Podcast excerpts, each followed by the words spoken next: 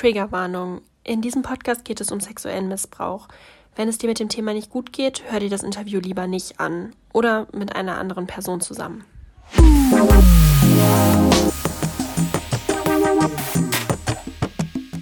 5. Da gab es auch einen großen Vertrauensvorschuss der, der, äh, der Eltern, der Gemeinden. Der Kirche kann man doch die Kinder wohl gut anvertrauen. Das ist natürlich jetzt heute so völlig weg. Da gibt es jetzt eher so einen gegenteiligen, so, so einen Generalverdacht, ob man die, wohl noch Kir äh, Kinder in die Kirche schicken kann, guten Gewissens.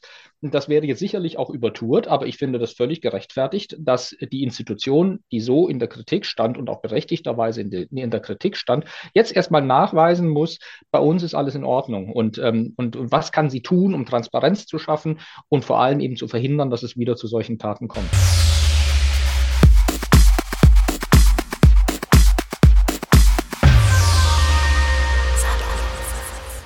Ich bin Salon 5 Reporterin Emma und ich habe heute wieder einen Gast bei mir. Willst du dich vielleicht einmal vorstellen, wer du bist und was du machst? Ja, ich bin Joachim Frank, äh, bin Journalist in Köln, arbeite da beim Kölner Stadtanzeiger und ähm, schreibe viel, mache viele Interviews, kümmere mich um Politik und aber auch um die Kirchen und die Religionsgemeinschaften, also ein breites Themenspektrum. Okay, alles klar. Ja, wir sprechen ja heute so ein bisschen über die katholische Kirche, beziehungsweise gerade so äh, die negativen Aspekte der katholischen Kirche, die man jetzt ja medial immer mal wieder so ein bisschen mitbekommt. Ähm, also wenn ich an katholische Kirche denke, denke ich zum einen an das Dorf, in dem meine Oma lebt, wo mein Papa auch groß geworden ist und selber Messdiener war. Deswegen, ähm, ja, wenn man jetzt medial aber guckt, was so ja zur katholischen Kirche ist, dann fallen ja im Moment immer wieder diese Missbrauchsskandale auf, leider Gottes. Ähm, ja, wo ich mir dann halt auch Gedanken mache, was da vielleicht in dem Dorf, wo meine Oma eben wohnt, auch passiert ist. Was kann man denn allgemein erstmal zu diesen ganzen Missbrauchsfällen der katholischen Kirche sagen? Worum geht es da überhaupt? Es geht halt um sexualisierte Gewalt an Kindern und Jugendlichen, äh, begangen von Vertretern der katholischen Kirche, konkret von Priestern. Also äh, Geistlichen, die in den Gemeinden eingesetzt waren oder die in katholischen Internaten eingesetzt waren. Ähm, das ist das, das Problem. Und äh, du sagst schon zu Recht, äh, man fragt sich dann natürlich, wo hat das überall stattgefunden? Und das hat nach allem, was man weiß, überall stattgefunden, eben unter Umständen auch auf dem Dorf. Und deswegen ist eigentlich für die Kirche heute angesichts dieses Skandals nichts mehr im Dorf. Also die Kirche ist nicht mehr im Dorf, weil äh, dieser Skandal so sehr an die, an die Grundfesten dessen rührt, äh, was die katholische Kirche oder die Kirche überhaupt eigentlich will und äh, worum es da geht, ähm, dass jetzt eben man gucken muss, wie man damit umgeht und vor allem, äh, wie man verhindert, äh, dass es weiterhin dazu kommt und auch das Vergangene so aufarbeitet, dass man dann die richtigen Konsequenzen zieht. Ja, auf jeden Fall. Also ähm, vielleicht erstmal, um noch so ein bisschen den Überblick zu geben für die Leute, die jetzt nicht so alles auf dem Schirm haben. Es gibt ja immer wieder jetzt Fälle, wo dann eben irgendwie im Nachhinein was rauskommt, wo jetzt Erwachsene, meistens Männer, sich melden und sagen, ja, ich wurde irgendwie auch als Jugendlicher missbraucht von meinem Priester, als ich Messdiener war oder sonst was. Ähm, das sind ja weniger die Jugendlichen, die sich da jetzt melden, sondern das sind ja fast alles, zumindest was man heutzutage mitbekommt, eher so vergangene Fälle, oder? Ja, ähm, das ist aber auch schon eines der ganz großen Probleme, äh, bis äh, ein Kind oder ein Jugendlicher dazu kommt, äh, dass er mit diesem schrecklichen Geschehen sich jemandem offenbart. Ähm, das ist ja schon mal ein Riesenschritt. Und wenn man mal 20, 30 Jahre in die Vergangenheit zurückguckt, da war das fast unmöglich. Das erzählen auch die Opfer heute, wenn die als Erwachsene immer wieder, es war fast unmöglich, als Kind zu den eigenen Eltern oder vielleicht zu jemandem anderen aus der Pfarrgemeinde zu gehen, zu Autoritätspersonen zu gehen und sagen, hier der Pfarrer, der Kaplan, der geistliche Religionslehrer, der hat mich missbraucht, wenn man dafür überhaupt ein Wort gehabt hätte. Ähm, und zwar war das deswegen unmöglich, weil die Geistlichen eine so starke Autoritätsstellung hatten, dass es passieren konnte, und die Geschichten gibt es, dass dann die Eltern kamen und dann äh, die, die Kinder noch bestraft haben, äh, also durchaus auch noch handgreiflich wurden. Also einer hat mir mal gesagt, ja, wenn ich damit nach Hause gegangen wäre und meinen Eltern gesagt hätte, der Pfarrer hat mich missbraucht, der Pfarrer hat mich angefasst und oder dies und das gemacht, da hätten mich mein Vater verprügelt. Also es gab eine, es, die Schamschwelle war ohnehin schon wahnsinnig hoch und dann kam noch diese Autoritätsschwelle mit dazu, dass man sich halt wegen der besonderen Stellung des Priesters ähm, da nicht offenbaren konnte.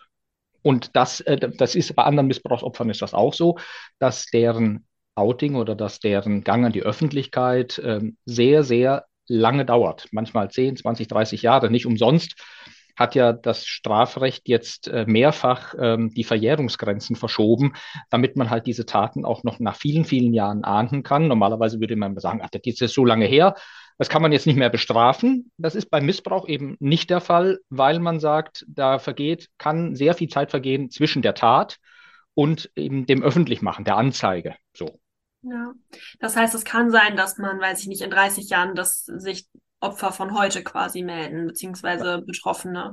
Und dass es quasi sich jetzt einfach, ja, halt quasi eine so eine Welle vielleicht ist, weil jetzt immer mehr Leute sich trauen und es in die Öffentlichkeit kommt und vielleicht werden ja dadurch auch erst bei den entsprechenden Personen Erinnerungen quasi wach, die man vielleicht ja auch verdrängt. Genau.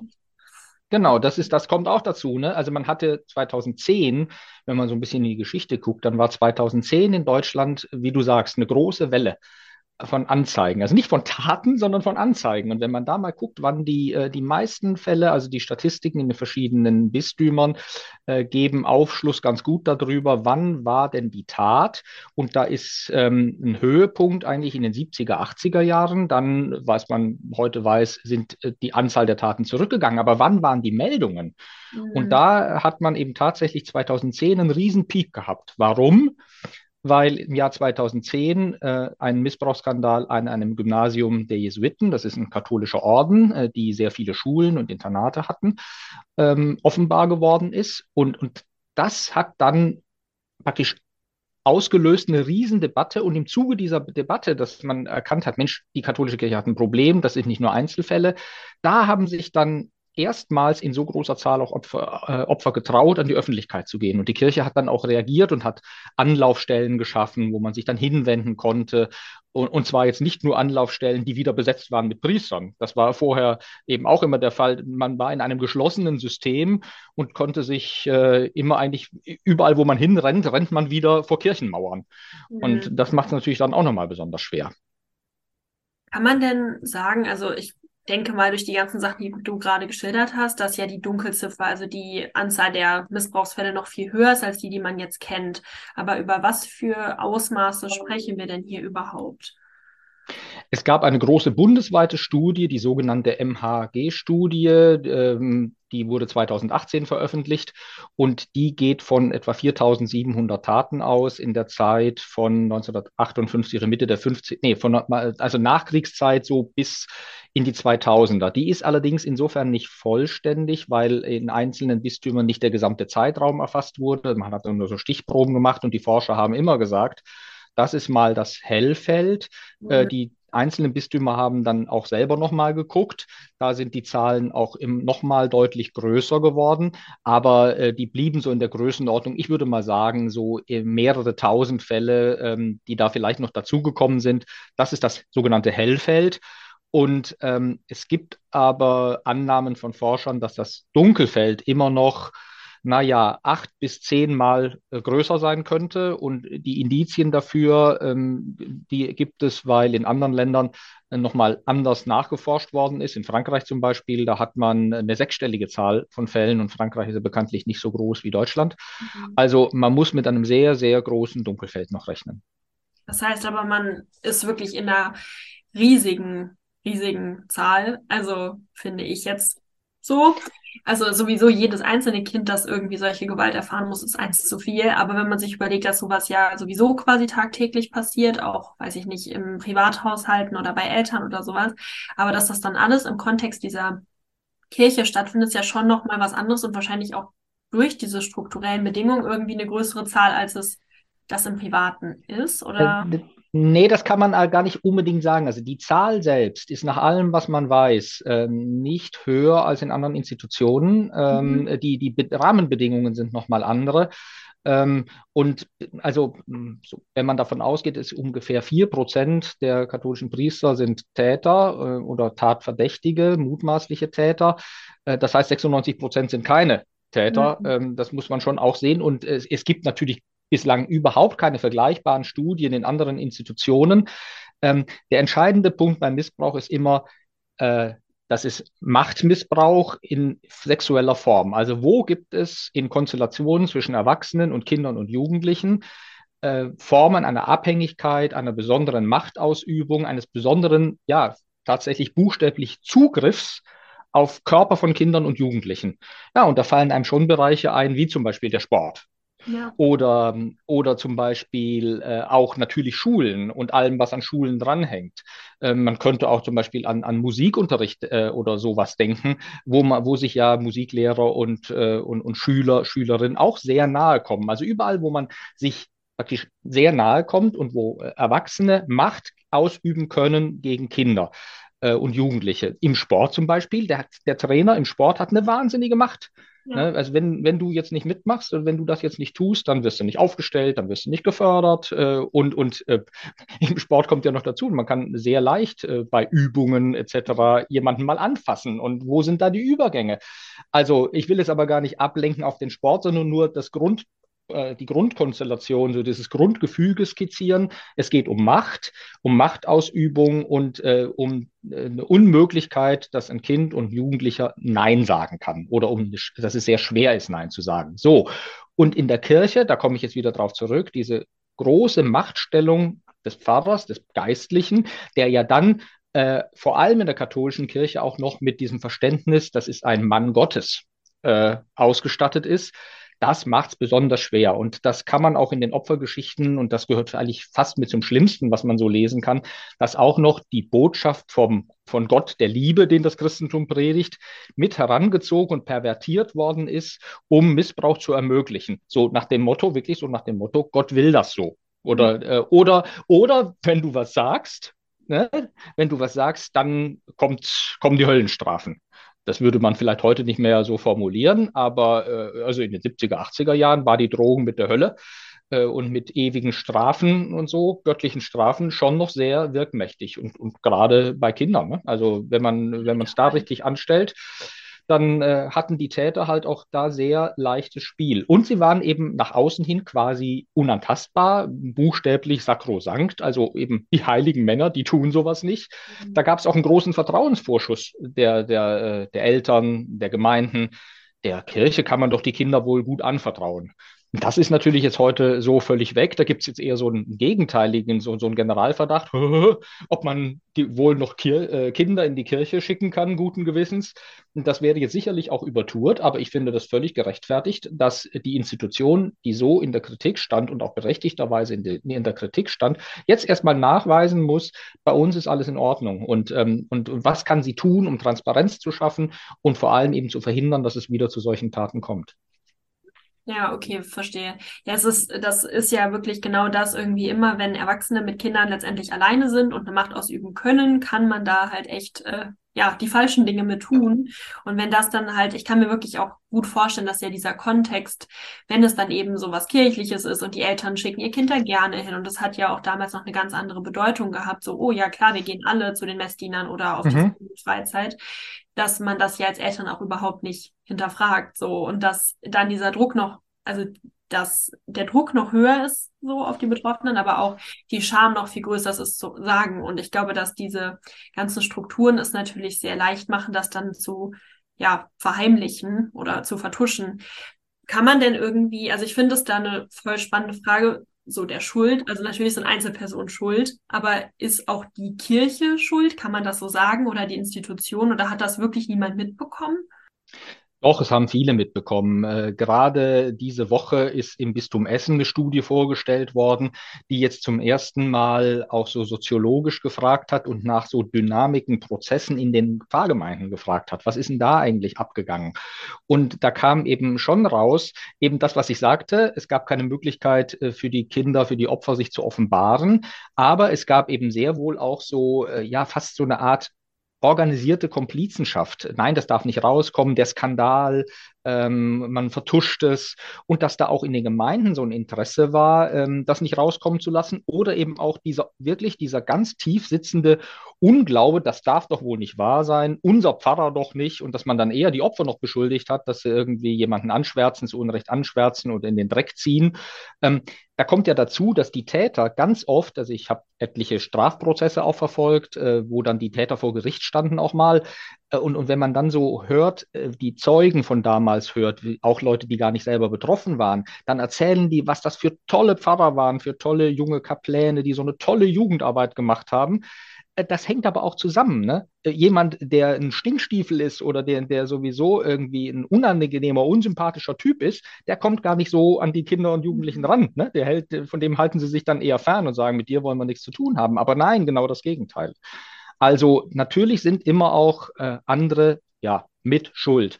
Das hat aber auch sehr lange gedauert in der katholischen Kirche, bis das mal so nach und nach anerkannt worden ist.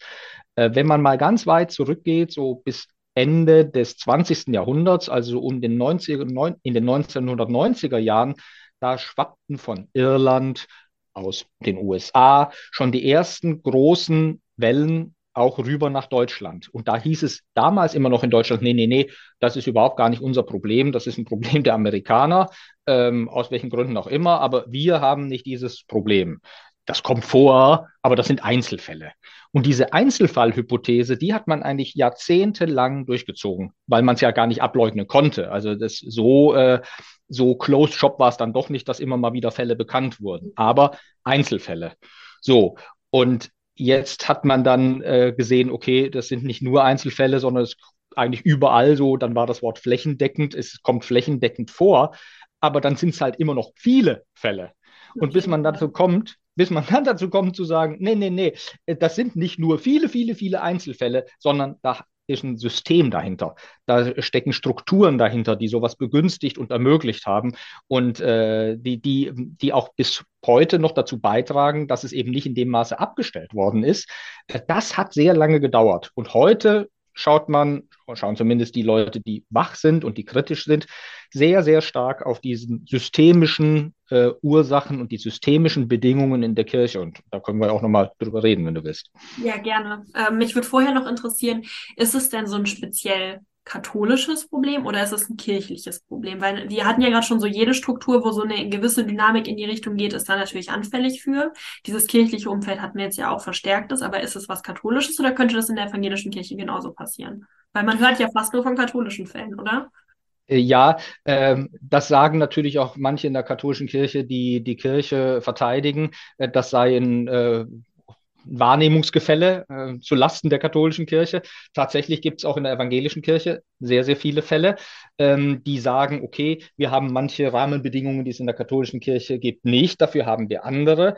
Ähm, dort wird eben zurzeit auch intensiv aufgearbeitet. Die machen so eine ähnliche Studie, wie sie die deutschen Bischöfe bundesweit gemacht haben, die 2018 veröffentlicht worden ist. Ich hatte die schon genannt, diese MHG-Studie. Das findet gerade auf der Ebene der evangelischen Kirche in Deutschland auch statt.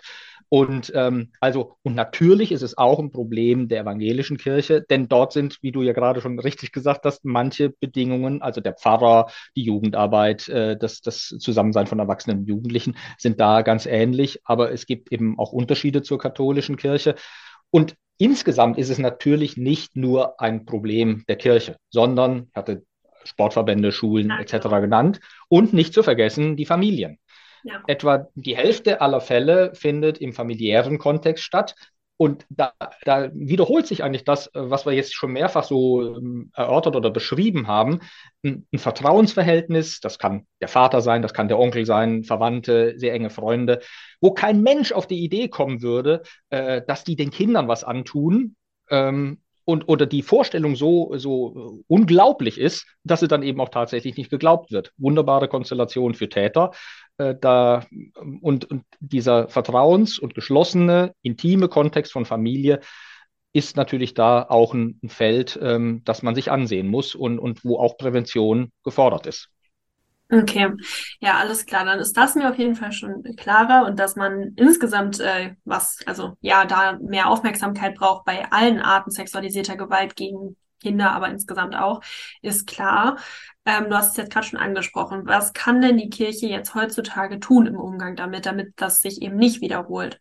Oder was wäre auch der richtige Umgang, nicht nur damit es sich nicht wiederholt, sondern auch mit der Vergangenheit? Mhm.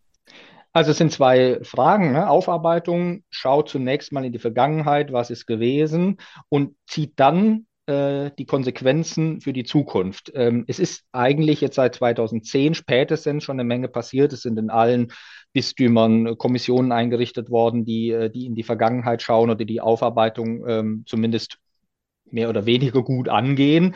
Es gibt Präventionskonzepte, es gibt Schulungen. Äh, also alle, die ehrenamtlich oder hauptamtlich mit Kindern und Jugendlichen zu tun haben, müssen geschult werden, müssen auch äh, erweiterte polizeiliche Führungszeugnisse nachweisen. Also da ist schon noch einiges passiert. Es gibt diese Anlaufstellen. Ähm, das wäre so im Bereich der, der Prävention. Also ähm, Anlaufstellen für Kinder oder Anlaufstellen für die Erwachsenen? Für alle. Äh, für jeden, der will. Also ne, für jeden, der, ähm, der irgendwie was zu sagen hat oder glaubt zu sagen. Das können Betroffene sein, äh, das können aber auch Leute sein, die, die vielleicht Betroffene kennen, die sich nicht trauen, die dann äh, dorthin gehen.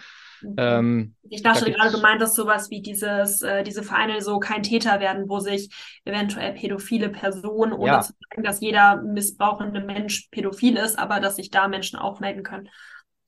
Das wäre sicher auch nochmal gut. Ähm, das gibt es meines Wissens so äh, als eigene Institution. Also hier die Stelle für die Opfer, da die Stelle für die Täter. Das gibt es so nicht. Ähm, aber es gibt insgesamt schon eine größere Aufmerksamkeit und man versucht auch in der Ausbildung, der, der in der Priesterausbildung, ähm, das stärker zu berücksichtigen und, und äh, auch, ja, wobei so eben bestimmte Fragen, und da sind wir bei dem, was man tun kann, äh, bestimmte Fragen wie eben äh, der Zölibat, also dass die Priester nicht heiraten dürfen, dann die Haltung der katholischen Kirche zur Homosexualität, ähm, also dass, dass Sexualität immer in, und die in der katholischen Sexualmoral ist immer irgendwie so etwas, ja, ähm, ich, ich, möchte mal sagen, verschwiemelt und, und, und sehr restriktiv zum Teil. Und, ähm, und, und gerade so die aus der Tradition herkommend, da war das offene Sprechen über Sexualität, die, die, das Leben, Sexualität leben, äh, ist ja, Sex ist ja in der katholischen Kirche nach wie vor nur in einer äh, heterosexuellen, monogamen Ehe erlaubt. Mhm. Ähm, so, also das sind so Konstellationen, ähm, die nicht automatisch zu Missbrauch führen. Also wenn jetzt jemand nicht heiraten darf, wie die Priester dürfen ja alle nicht heiraten, das heißt ja nicht automatisch, dass der dann, äh, dass der dann pädophil wird und sich an Kindern und Jugendlichen vergeht. Das wäre eine, ist eine, so eine was polemische oder auch etwas abstruse Vorstellung, ähm, ne, dass also so zur Triebabfuhr greife ich mir jetzt Kinder und Jugendliche. Das, das wäre so ein bisschen platt. Aber die Frage, wen reizt ein Lebenskonzept, wo ich, äh, wo ich ausschließe, jemals Sex zu haben? Äh, was, was bedeutet es, wenn Homosexualität offiziell nicht geduldet wird und, und äh, wenn äh, vor der Priesterweihe eigentlich gesagt wird, jemand, der homosexuell ist, der darf gar kein Priester werden. Der muss seine Sexualität verheimlichen, unterdrücken, äh, darf damit nicht äh, offen umgehen. So, über in all diesen Kontexten, in denen Sexualität eben zu, unter Druck äh, oder unter Verdacht steht. Äh, da kommen eben, da siedeln sich eben, sage ich mal, Typen an, wo dann eben auch die Gefahr groß ist, dass die mit der eigenen Sexualität so schlecht klarkommen äh, und womöglich, wenn sie noch feststellen, sie haben eine pädophile Neigung, so schlecht klarkommen, dass sie dann zu Tätern werden. Ja, ja, auf jeden Fall. Das heißt, ähm, dieses ganz schamhafte und schlechte Bild von Sexualität in der Kirche ist auf jeden Fall auch, ja, schuld, wenn man so will, oder mitverantwortlich oder kann auch ein Problem sein. Kann man denn das irgendwie, also, das ist ja quasi ein Kernelement der Kirchenstrukturen, würde ich sagen. Ist es denn überhaupt äh, machbar, das aufzulösen, ein Stück weit langsam nach und nach? Also es wäre machbar, ähm, die Sexualmoral könnte geändert werden. Da gibt es auch eine ganze Menge Reformanstrengungen. Also noch läuft in Deutschland äh, der sogenannte synodale Weg. Das ist so ähm, ein, ein Gesprächsprozess, Diskussionsprozess äh, von Bischöfen und auch Nichtbischöfen, Theologen, äh, Fachleuten aus der und Verantwortlichen aus den Gemeinden und aus den kirchlichen Verbänden, äh, die sagen, hier, wir müssen Konsequenzen ziehen aus dem Missbrauchsskandal ähm, und, und was gehört dazu? Äh, da gehört eben unter anderem eine Form der Sexualmoral dazu, da gehört eine Reform ähm, der, der Priesterausbildung und des Priesterbilds mit dazu, dass eben nicht der Priester so jemand ist, der unantastbar ist, der alleine durch sein Amt so total überhöht ist, also über allen steht, also so das Priesterbild äh, sollte man angehen, dann natürlich auch das Frauenbild, da haben wir jetzt noch gar nicht drüber geredet. Ne? Wir haben es halt im katholischen Klerus mit einer 100% Männerkirche zu tun. Ähm, auch das macht natürlich was und äh, so, so aus, der, aus der Tradition herkommend ähm, waren das halt auch immer so, ja, geschlossene Clubs. Also man nennt das dann männerbündisch. Äh, das gibt es auch anderswo. Die Bundeswehr war auch lange Zeit ein männerbündischer Verein, weil es keine Frauen gab. Aber äh, wenn eine, also ein ganzer Berufsstand ausschließlich männlich besetzt ist, dann äh, ist das schon so auch so, so, so ein Jungsclub, ne? Und äh, auch das, äh, man schottet sich ab nach außen, man hält zusammen, äh, man lässt da nicht reingucken, da bleibt dann bleibt, da passt dann kein Blatt Papier zwischen ein. Ne? Also das, das fördert so ganz bestimmte, ja, ähm, so ganz bestimmte äh, Formen von Gruppenbildung. Und das möchte man auch angehen.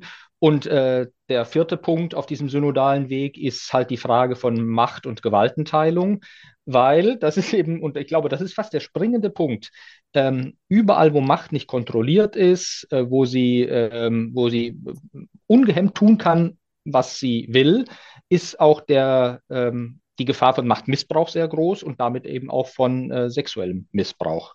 So, das sind jetzt viele, viele gute Reformansätze und Reformwünsche, die stoßen äh, aber auch auf Widerstand und äh, nicht zuletzt in Rom, also im Vatikan, wo ja dann der Papst sitzt und das entscheiden müsste, äh, da ist die Hürde dann sehr hoch. Und der Papst hat eigentlich auch schon gesagt, äh, dass so manches, was denen in Deutschland so vorschwebt, dass er das nicht machen wird. Also er wird nicht die Zulassung von Frauen zu den, äh, zu den Ämtern, zu den geistlichen Ämtern in der katholischen Kirche, dass die auch Pfarrerin oder Priesterin werden können. Äh, das wird er nicht machen. Und es zeichnet sich auch nicht ab, dass er äh, an der Lehre zur Homosexualität oder der Sexualmoral was ändert. Und das halte ich also wirklich für fatal, weil es äh, irgendwie Vorstellungen festschreibt und fortschreibt, die durch die Humanwissenschaften und durch das, was man heute über den Menschen weiß und über seine Sexualität weiß, schon komplett überholt sind und die mhm. selbst noch nicht mal auf die Bibel gründen können. Dann berufen sich manche Leute immer auf die Bibel, aber die lesen dann nur wörtlich, was da steht. Aber ähm, sie versuchen das nicht in den zeitlichen Kontext zu stellen und zu sagen, was bedeutet denn das dann eigentlich für uns heute, sondern äh, nehmen das so als, als Buchstabenglaube ich finde, dass das auch irgendwie echt problematisch ist, weil das ja so ein bisschen die Augen davor verschließt, eben was die Konsequenzen sind, die wir jetzt auch angesprochen haben. So man weiß, okay, das und das sind Probleme, das könnte man tun. Und wenn man sagt, okay, aber wir wollen es nicht tun, dann nimmt man ja, finde ich, jetzt so platt gesagt, in Kauf, dass es weiter passiert. So. Das würden die natürlich abstreiten. Die würden sagen, nee, nee, nee, ähm, die, äh, schaut euch doch die Sexualmoral an. Da ist natürlich der, ähm, ähm, der sorgsame Umgang mit der Sexualität in der Ehe, äh, ist, doch alles, ist doch alles klar. Wenn sich da nur alle dran halten würden, dann hätten wir überhaupt gar kein Problem, sondern es ist eher das Problem äh, die, derer, die sich eben an diese guten Vorschriften, diese guten Gebote nicht halten und, äh, und, und die vielleicht sogar bestreiten würden, dass die katholische Kirche als, als Organisation dieses Strukturproblem mit äh, schlechter Machtverteilung, schlechter Machtkontrolle hat. Da ist dann manchmal sogar im Vatikan dann eben äh, davon die Rede, dass der Missbrauch des Missbrauchs betrieben wird, also dass man versucht, äh, im Windschatten dieses Skandals Kirchenreformvorstellungen durchzusetzen, äh, die man immer schon haben wollte.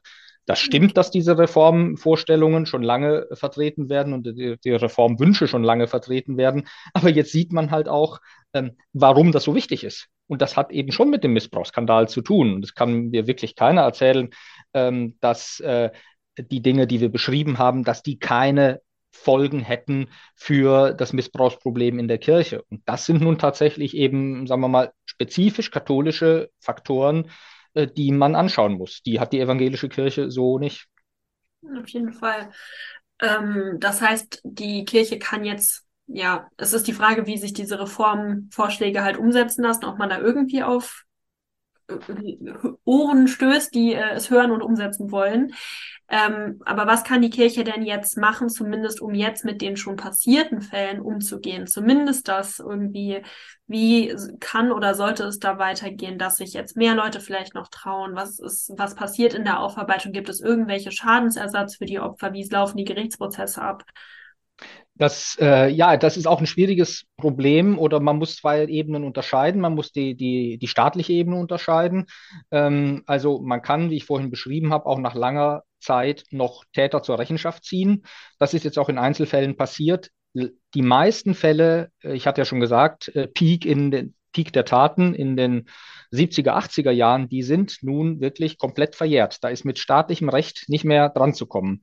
Es gibt jetzt einzelne Schadensersatzklagen, also das ist ein anderer Weg, das ist dann nicht das Strafrecht, sondern das Zivilrecht, dass ich vor Gericht ziehe und sage, hier, du Kirche hast dafür gesorgt oder hast nicht dafür gesorgt, äh, dass der, ähm, äh, dass ich vor dem Täter geschützt war, du hast eine Mithaftung.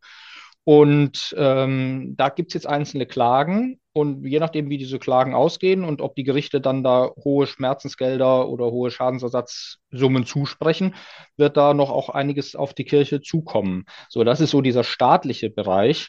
Im, äh, im innerkirchlichen Bereich selber hat es so erste Schritte gegeben nach 2010, dass man äh, den Opfern so eine Summe von ja, das waren so durchschnittlich 5000 Euro äh, zugestanden hat und gesagt hat, als, das ist keine Entschädigung, aber eine Anerkennung des Leids. Und da hat sich äh, jetzt über die Jahre aber auch jetzt schon gezeigt, dass, mit diesen, dass diese 5000 Euro wirklich eine lächerliche Summe waren angesichts dessen, was da passiert ist. Und äh, die Bischöfe haben dann vor ein paar Jahren nachgezogen oder nachjustiert und haben sich jetzt so auf, eine, äh, auf, auf äh, Zahlungen von bis zu 50.000, also schon mal im Faktor 10, ähm, eingelassen. Die Opferverbände selber und Opfervertreter hatten aber äh, sowas von äh, 100.000 bis 400.000 Euro gefordert, also sowas im sechsstelligen Bereich. Und wenn man sich die einzelnen Geschichten mal anschaut, ähm, das hört sich jetzt vielleicht sehr viel an, ne? ein paar hunderttausend Euro, ja, das äh, ist ja doch schon mal eine Menge Geld. Wodurch rechtfertigt sich das eigentlich, wenn man sonst so mal guckt, was an Schadensersatzsummen bezahlt wird?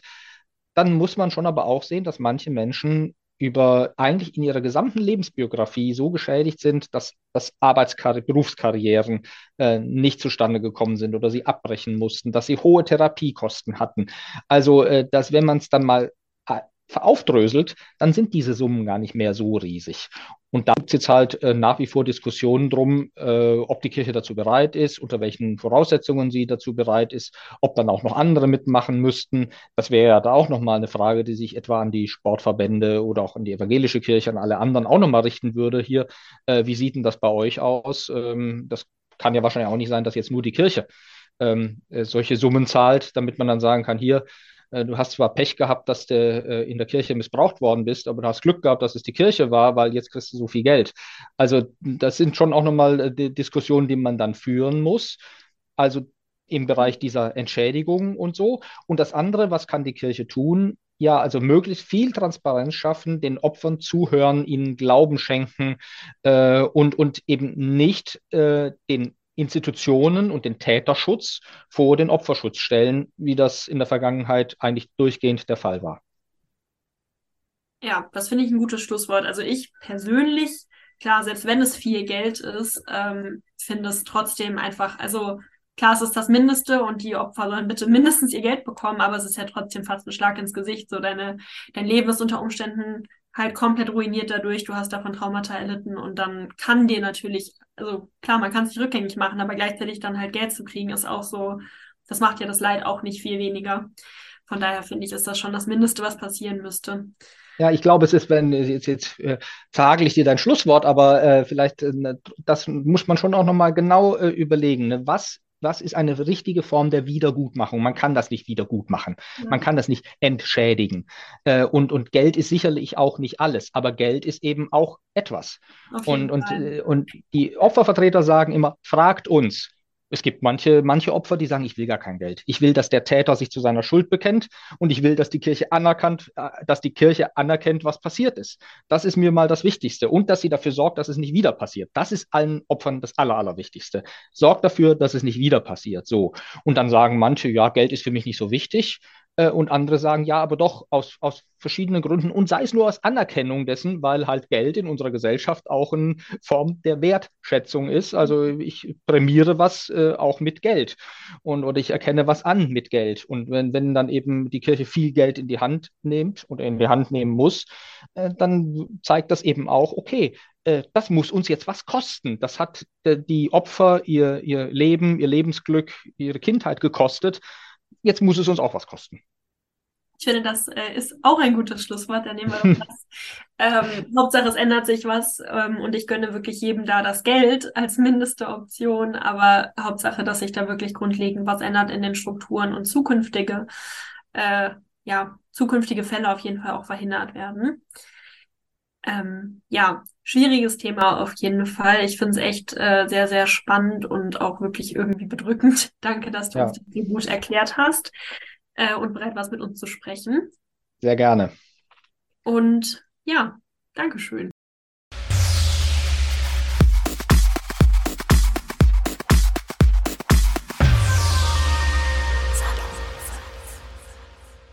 Wenn du von sexueller Gewalt betroffen bist oder über das Thema sprechen möchtest, gibt es viele Hilfsangebote.